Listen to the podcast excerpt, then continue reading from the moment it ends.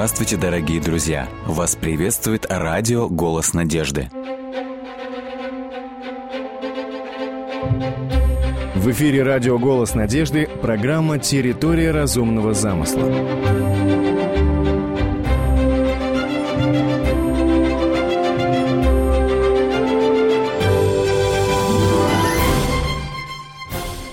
Библейское повествование о творении можно разделить на два цикла. Вначале Бог создал небо, то есть речь идет о космическом пространстве, о различных галактиках, о Солнечной системе, а затем в третий, в пятый и в шестой дни Он начинает творить уже непосредственно на Земле.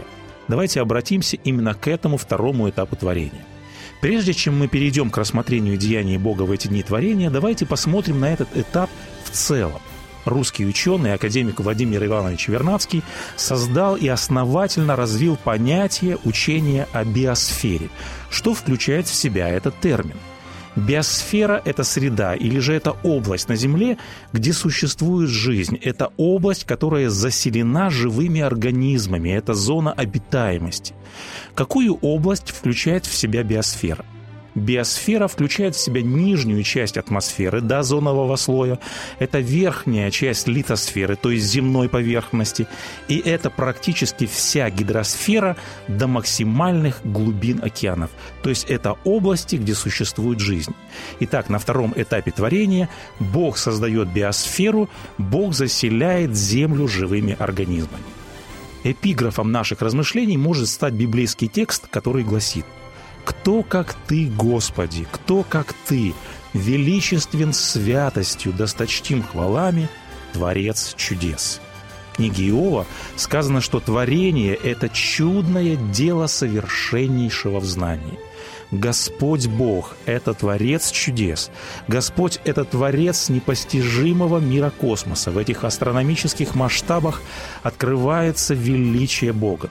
Однако все же, наверное, самое большое чудо, самое таинственное, самая непостижимая галактика – это галактика жизни. Именно здесь, в биосфере, в удивительном мире жизни, как нигде Бог открывается как Творец чудес. Вернадский писал, это была главная его идея. Жизнь на Земле – это самый выдающийся процесс на ее поверхности. Она определяет и подчиняет себе все другие планетарные процессы. Абсолютно все подчинено жизни, все приспособлено так, чтобы могла существовать жизнь и чтобы это служило для жизни. Далее Вернадский утверждает, что целостность биосферы, или другими словами, чтобы могла существовать жизнь в биосфере, во-первых, необходимы точно выверенные физические величины, и, во-вторых, необходима самосогласованность всех процессов – Давайте рассмотрим некоторые фундаментальные величины и процессы, которые лежат в основе существования биосферы. Прежде всего, один из основных факторов для существования жизни в биосфере – это астрономическое положение нашей планеты ось вращения Земли отклонена от перпендикуляра к плоскости ее орбиты на 23,5 градуса. Если бы наклон оси был изменен всего на несколько градусов, это вызвало бы оледенение некоторых континентов. Надо сказать, что за внешней границей обитаемой зоны планета не получает достаточного количества солнечной радиации. Поэтому если бы наша планета была расположена дальше от Солнца, температура на поверхности Земли опустилась бы ниже точки замерзания воды. Подобным образом, если бы планета была расположена ближе к светилу, чем внутренняя граница обитаемой зоны, Земля бы чрезмерно нагревалась излучением Солнца, в результате чего вода испарилась бы на нашей Земле. Расстояние между центрами Земли и Солнца, температура Солнца, орбитальная скорость, скорость вращения Земли, скорость света, сила гравитации, то есть гравитационная константа, константа Планка, константа Хаббла, масса электрона, протона, нейрона, масса кварка и так далее. Таких констант более сотни. От галактики звезд до атомов и элементарных частиц – Сама структура нашей Вселенной определяется этими числами. Это основополагающие константы и величины Вселенной. Все эти величины невероятно сбалансированы, они находятся в совершенном равновесии. Например, гравитационное постоянное. Если бы это постоянное отклонилось бы на совсем незначительную величину, Вселенная бы так сильно расширилась и стала бы столь разряженной, что существование жизни и звезд были бы невозможными, или же Вселенная схлопнулась бы сама в себе. Если взять скорость расширения Вселенной, ее значение определяется космологической постоянной. Если бы ее постоянная изменилась бы, опять же, на совсем незначительную часть, то это заставило бы Вселенную расширяться слишком быстро или слишком медленно. В данном случае жизнь во Вселенной также была бы невозможной. Еще одна точно подогнанная деталь – это спутник Земли Луна – Луна имеет совершенный размер и совершенную удаленность от Земли. Мы знаем, что Луна влияет на приливы и отливы. Если бы Луна оказалась чуть ближе к Земле, то океанические приливы полностью бы покрывали континенты дважды в сутки. Также гармонично устроены воздушный и водный океан. Известно, что мировые океаны поглощают значительную часть углекислого газа.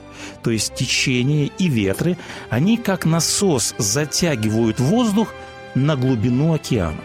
Углерод усваивается также и земной корой. И вот если бы глубина океана была больше, или если бы земная кора была толще, углекислый газ поглотил бы весь кислород, и все живое погибло бы. То есть мы снова видим удивительную сбалансированность. Еще один океан – это воздушный океан. Что такое атмосфера и какую она играет роль для поддержания жизни в биосфере? Атмосфера – это газовая или воздушная оболочка. Эта оболочка обволакивает Землю и перемещается вместе с ней – Атмосфера состоит из нескольких слоев. Мы живем как бы на дне этого гигантского воздушного океана, а верхняя граница атмосферы располагается в экзосфере, это высота около 700 километров. В чем заключается важнейшая функция атмосферы – Солнечная радиация, которую излучает Солнце, она губительна для жизни.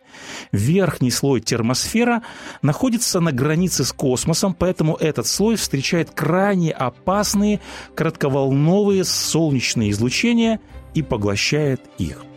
Однако высокие атмосферные слои, они не задерживают опасные для жизни рентген и некоторые ультрафиолетовые лучи.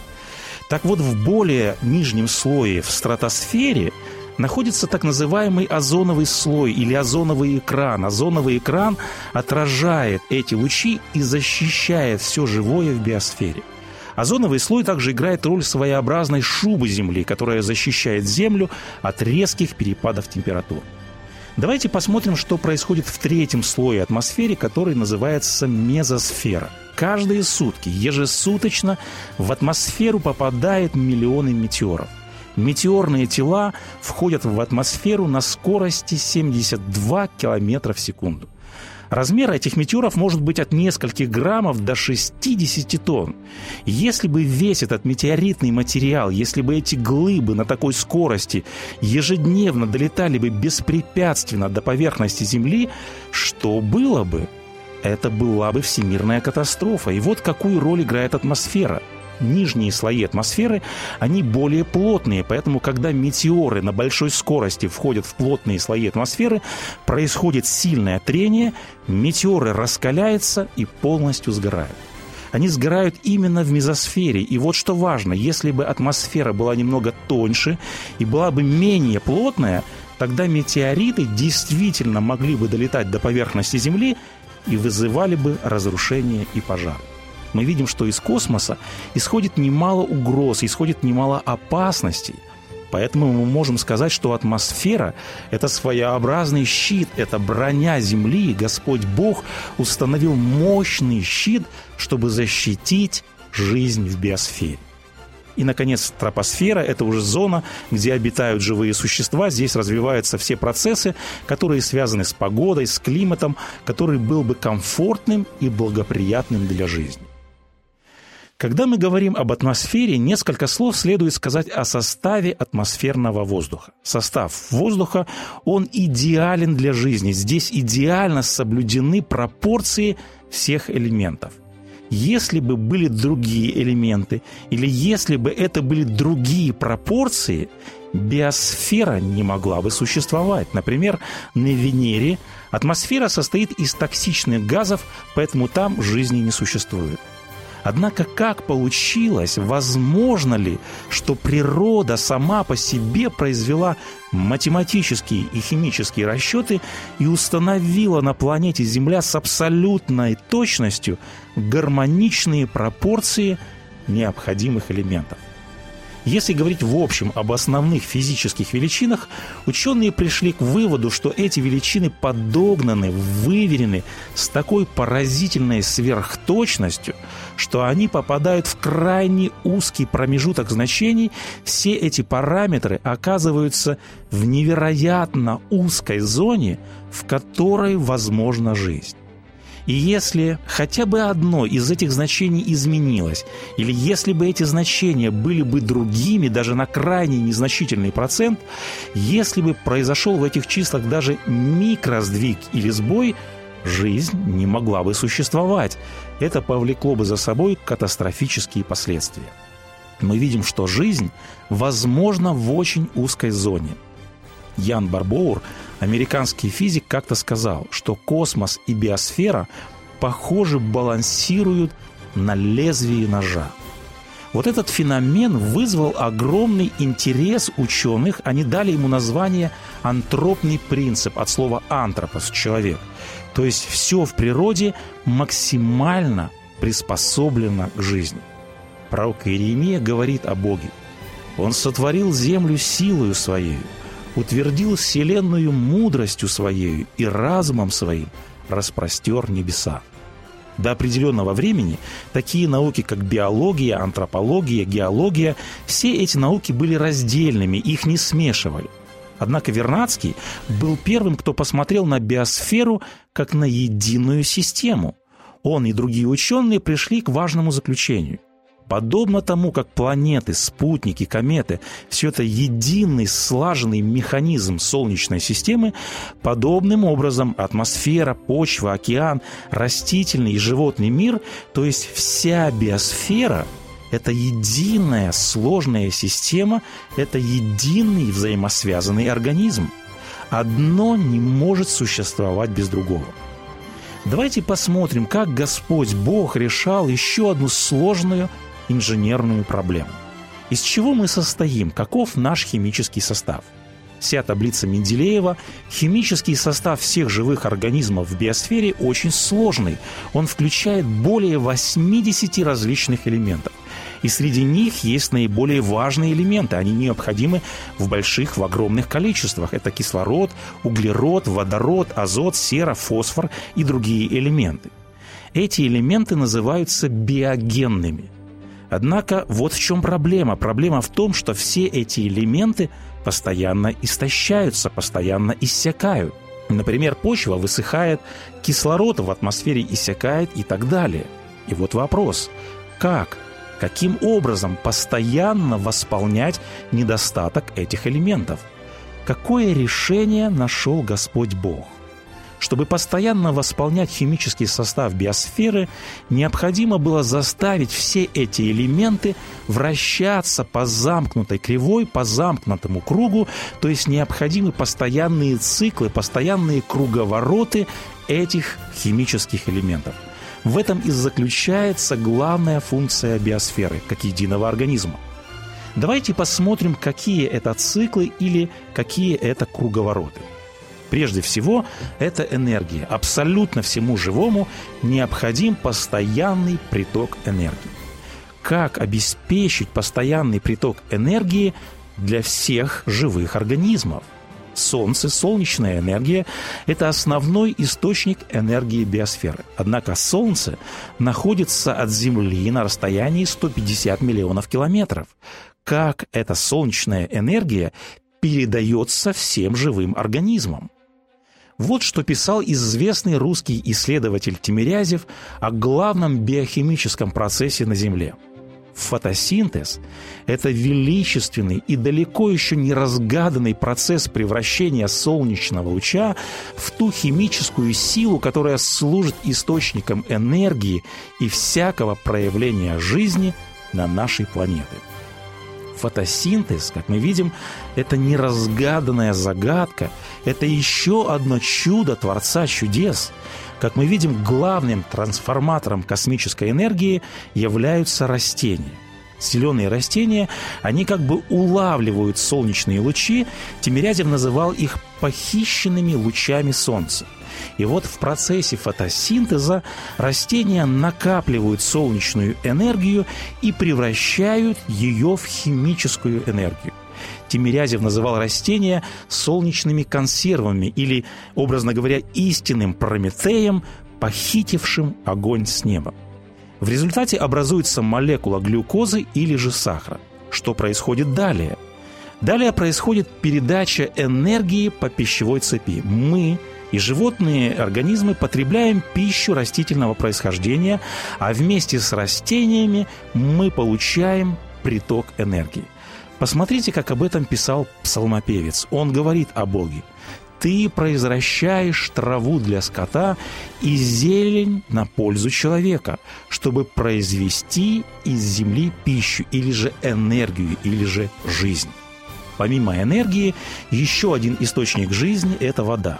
Однако вода также истощается, поэтому необходим биологический круговорот воды – ежедневно с поверхности Земли испаряется 1 триллион тонн воды.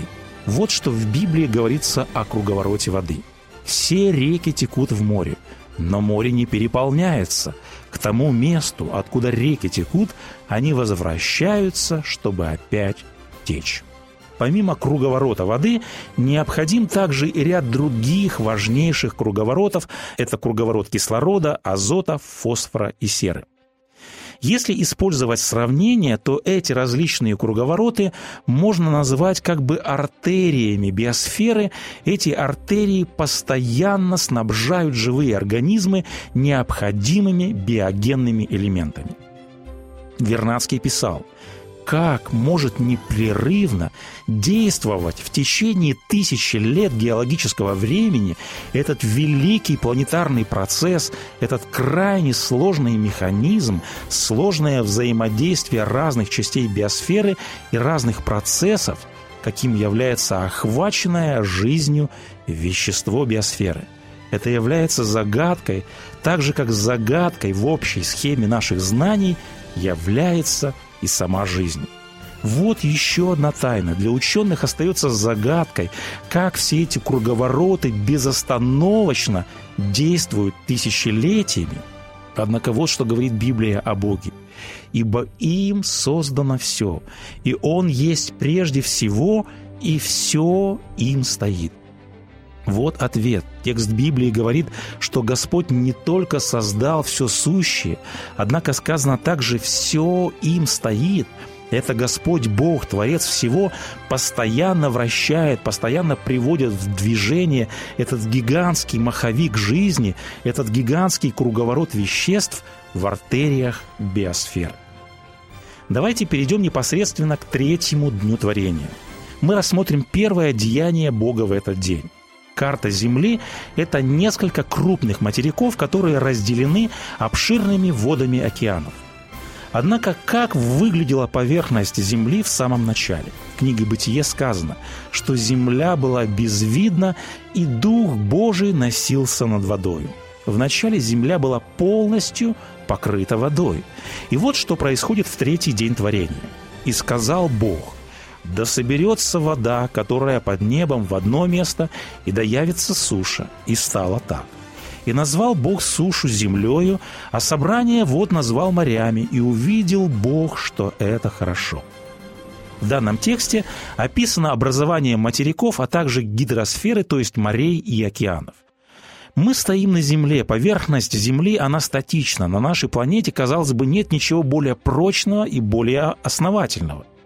Поэтому возникает вопрос, если поверхность Земли неподвижна, монолитна, как эти огромные массы воды могли внезапно устремиться в одно место и образовать сушу? Это звучит невероятно. Здесь снова идет речь о каком-то невероятном геологическом преобразовании.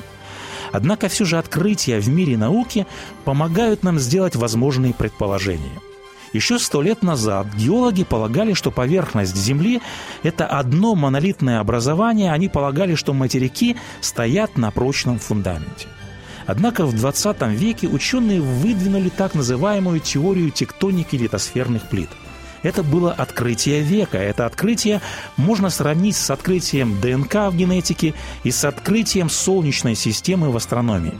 Что представляет собой теория литосферных плит – Структура Земли состоит из литосферы, это внешний слой или кора земной поверхности, потом идет мантия и ядро Земли. Так вот, кора Земли состоит из отдельных гигантских плит, и эти плиты несут на себе все материки и океаны. И здесь мы подошли к главному открытию.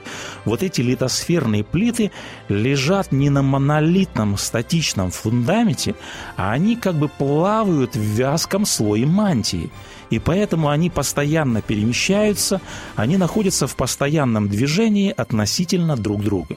И вот когда Господь произнес слова «да соберется вода в одно место и да явится суша», мы можем предположить, что по слову Бога вот эти гигантские плиты стали перемещаться, произошел так называемый континентальный дрейф, и в результате на разрывах, на разломах между этими плитами могли образоваться области понижения рельефа или же океанские впадины, куда и собралась вода. Здесь следует вспомнить 103-й псалом книги «Псалтырь». Данный псалом поэтическим языком описывает дни творения. Вот что сказано здесь о третьем дне творения. «Бездною, то есть океанскими впадинами, как одеянием покрыл ты землю, на горах стоят воды». И далее обратите внимание, псалмопевец говорит о Боге, от прещения твоего бегут воды. Церковнославянское слово «прещение», то есть угроза или страх, в современном переводе этот текст звучит так. «Ты лишь пригрозишь водам, и они бегут». То есть здесь сказано, что Господь, как бы, образно говоря, пригрозил этим гигантским литосферным плитам, и воды стали бежать, они, по слову Бога, устремились в океанские впадины. Далее мы видим обратное повеление – в девятом тексте 103-го псалма сказано «Ты поставил предел, которого воды не могут приступить, не могут возвратиться, чтобы снова покрыть землю». Господь снова, образно говоря, пригрозил этим тектоническим плитам, приказал им не смещаться, сказано, Господь поставил им предел. В других библейских текстах образно сказано «Бог завязал воду в одежду, сказано в книге притч. Или в книге Иова сказано «Бог затворил море воротами и поставил запоры». Космос, солнце, океаны – это те стихии, перед которыми мы, люди, всегда испытываем страх, мы всегда испытываем беспомощность, бессилие – Однако Господь Бог, Творец чудес, обладает властью над космическим пространством. Он обладает властью над стихией огня. Он повелевает солнцу восходить и излучать тепло. И вот в приведенных библейских текстах провозглашается, что Господь Бог обладает также властью и над стихией воды. Он пригрозил водной стихии, и она собралась в океанские впадины. Псалмопевец однажды сказал, «Как многочисленны дела Твои, Господи! Все соделал Ты премудро, земля полна произведений Твоих. Ты дивно велик, Ты облечен славою и величием. Благослови, душа моя, Господа!» Он сотворил землю силою своей, утвердил вселенную мудростью своей и разумом своим – распростер небеса.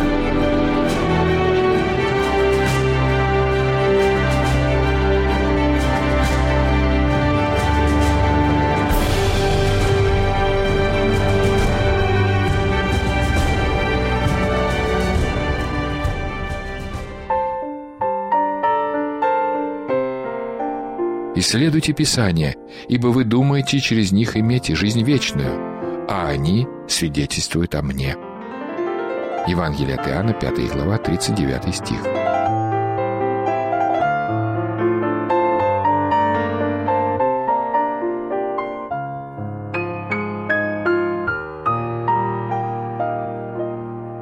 Дорогие друзья, вы можете оставить свои сообщения через WhatsApp и Viber – по номеру плюс 7 915 688 7601 или позвонить нам на бесплатную линию, которая работает на территории Российской Федерации. Номер 8 800 100 ровно 1844. 8 800 100 ровно 1844.